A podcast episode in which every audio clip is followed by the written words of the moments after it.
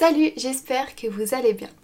Aujourd'hui, je vous raconte l'histoire de Jacques Messrine, appelé l'ennemi public numéro 1 ou l'homme aux mille visages. C'est l'un des plus grands criminels français. C'est parti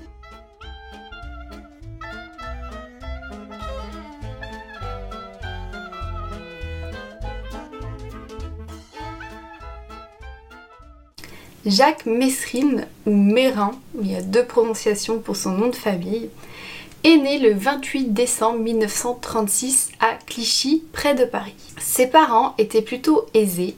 Ils possédaient une entreprise de dentelle de luxe Paris. Ces derniers ont des grands projets pour leur fils et le voient intégrer HEC, une école prestigieuse de commerce. Cependant, Jacques Messrine n'aime pas l'école et se fait renvoyer de plusieurs écoles, dont une car il a été violent avec son proviseur. Il arrête définitivement l'école et devient représentant en tissu. Il se marie brièvement avec une femme de 1955 à 1956. Il part ensuite pour la guerre d'Algérie en tant que parachutiste commando. Plusieurs proches de Jacques Messrine témoigneront de l'expérience traumatisante qu'il a vécue là-bas. Il fut cependant décoré par le général Charles de Gaulle et reçoit également un certificat de bonne conduite. De retour en France, Jacques Messrine vit de parties de poker et de petits braquages. Il se rend compte qu'il peut facilement être méconnaissable en changeant quelques détails sur son visage. Il s'en sert alors pour réaliser ses casses. En 1961, Mesrine se marie avec Maria de la Soledad, avec qui il aura trois enfants. À cette époque, il est arrêté par la police pour port d'âme, ce qui est interdit en France. En 1966, il ouvre un restaurant à Tenerife. Il continue tout de même ses activités illégales.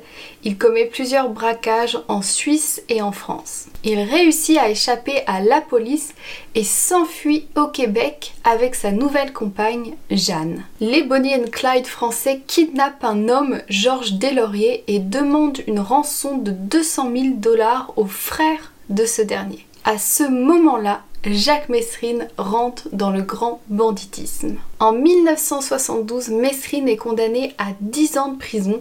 Cependant, il s'évade de l'unité spéciale du pénitencier de Saint-Vincent-de-Paul, accompagné de 5 autres détenus. Ils commettent ensemble plusieurs crimes au Québec, principalement des braquages, mais plusieurs policiers furent blessés et deux gardes-chasse tués. À la fin de l'année 1972, Mesrine retourne en France et il se fait arrêter et condamné à 20 ans de prison. Cependant, il réussit une nouvelle fois à s'échapper euh, du palais de justice lors de son procès.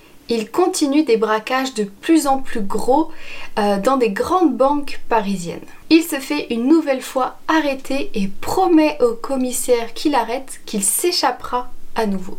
Mesrine se retrouve emprisonné avec d'autres redoutables criminels. Mais il tient sa promesse et arrive une nouvelle fois à s'évader du bagne. Une longue course-poursuite commence entre l'ennemi public numéro 1 français et la police. Lors de sa cavale, Jacques Mesrine réalise plusieurs braquages malgré le déploiement important de la police pour le retrouver.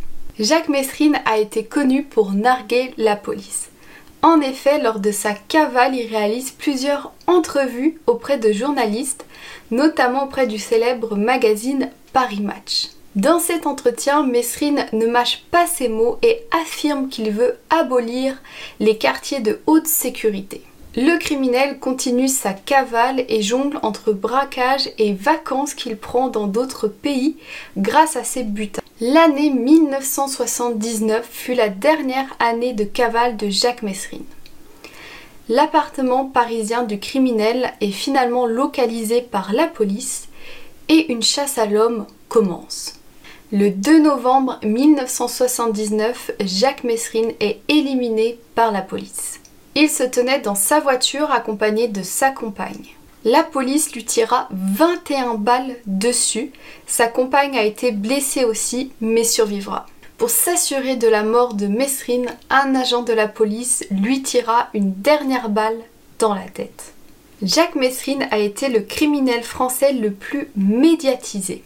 Sa mort a notamment été très médiatisée et a créé polémiques. La première polémique qui est née suite à la mort de Jacques Messrine est la diffusion de son cadavre à la télévision française. Généralement, les corps ne sont pas montrés dans les médias pour des questions de respect envers la personne décédée et ses proches. De plus, cela risquerait de choquer des téléspectateurs. Pourtant, le corps de Jacques Messrine a été étonnamment montré et remontré à la télévision. Une deuxième polémique a ensuite émergé. Est-ce que la mort de Jacques Messrine était une exécution ou il s'agissait d'un acte de légitime défense? La question est toujours actuelle. La police se défend qu'il s'agissait d'un acte de légitime défense. Le commissaire responsable des opérations a en effet déclaré Il a voulu sortir une grenade, nous l'avons tué. Quant à la famille de Jacques Messrine, il porte plainte contre la police pour assassinat. Quant à la famille de Jacques Messrine, il porte plainte contre la police pour assassinat. L'affaire fut réouverte en mars 2000 et finalement la justice déclare un non-lieu en octobre 2004. Le mystère demeure toujours sur la mort de Jacques Messrine. Vous avez bien compris l'histoire de Jacques Messrine Je vous laisse en commentaire quelques questions. Répondez et je vous corrigerai. J'espère que cette vidéo vous a plu. Si oui, n'hésitez pas à vous abonner et aussi à mettre un j'aime à cette vidéo. Et je vous dis à bientôt pour de nouvelles aventures en français bien sûr.